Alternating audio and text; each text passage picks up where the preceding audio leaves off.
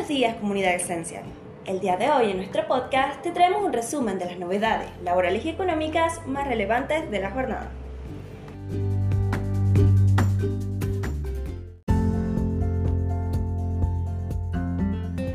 Nuevo plan de pagos de la FIT y alivio para moratoria con tasa Valar.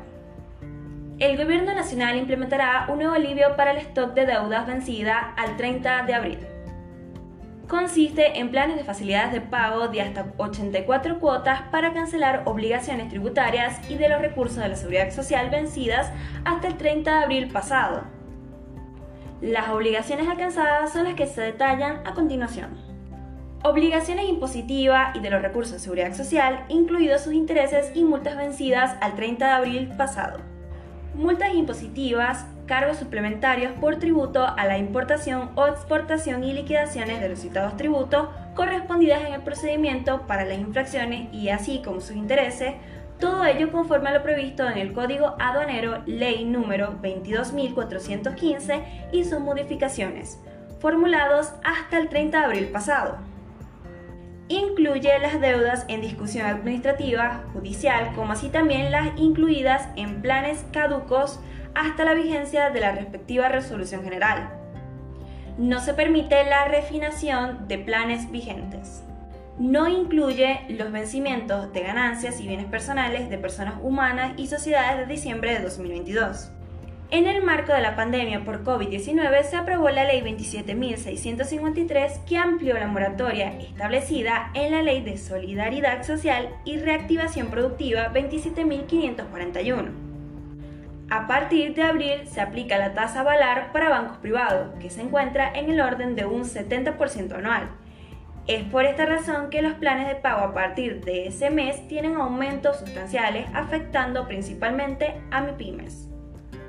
Esta medida genera un alivio fiscal promedio del 50% de las cuotas mensuales de planes de pago que pagan las MIPIMES en el marco de la moratoria Ley 27.563.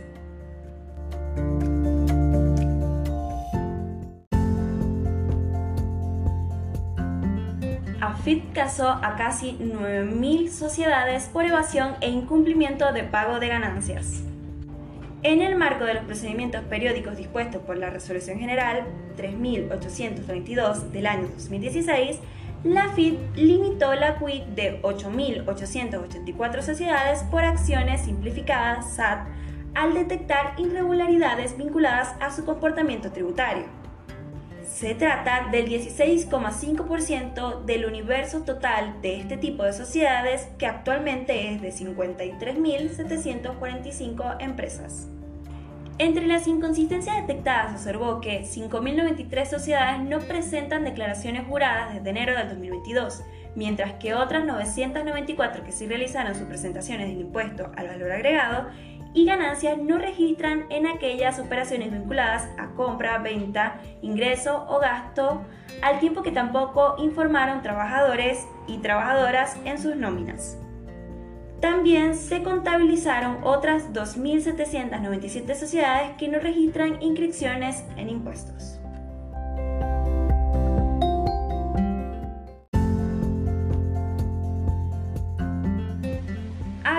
Aumentó los montos mínimos para retener ingresos brutos.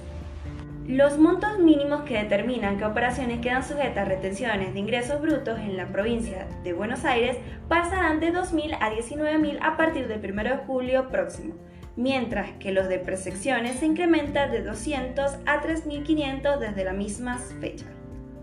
Así lo dispuso la Agencia de Recaudación de la provincia de Buenos Aires a través de la resolución normativa 1823. El organismo aclaró que el nuevo límite de 19.000 para las retenciones de este impuesto también se considerará en el caso de las entidades de seguros y empresas de construcciones civiles, navales y aeronáuticas que actúan como agentes de retención.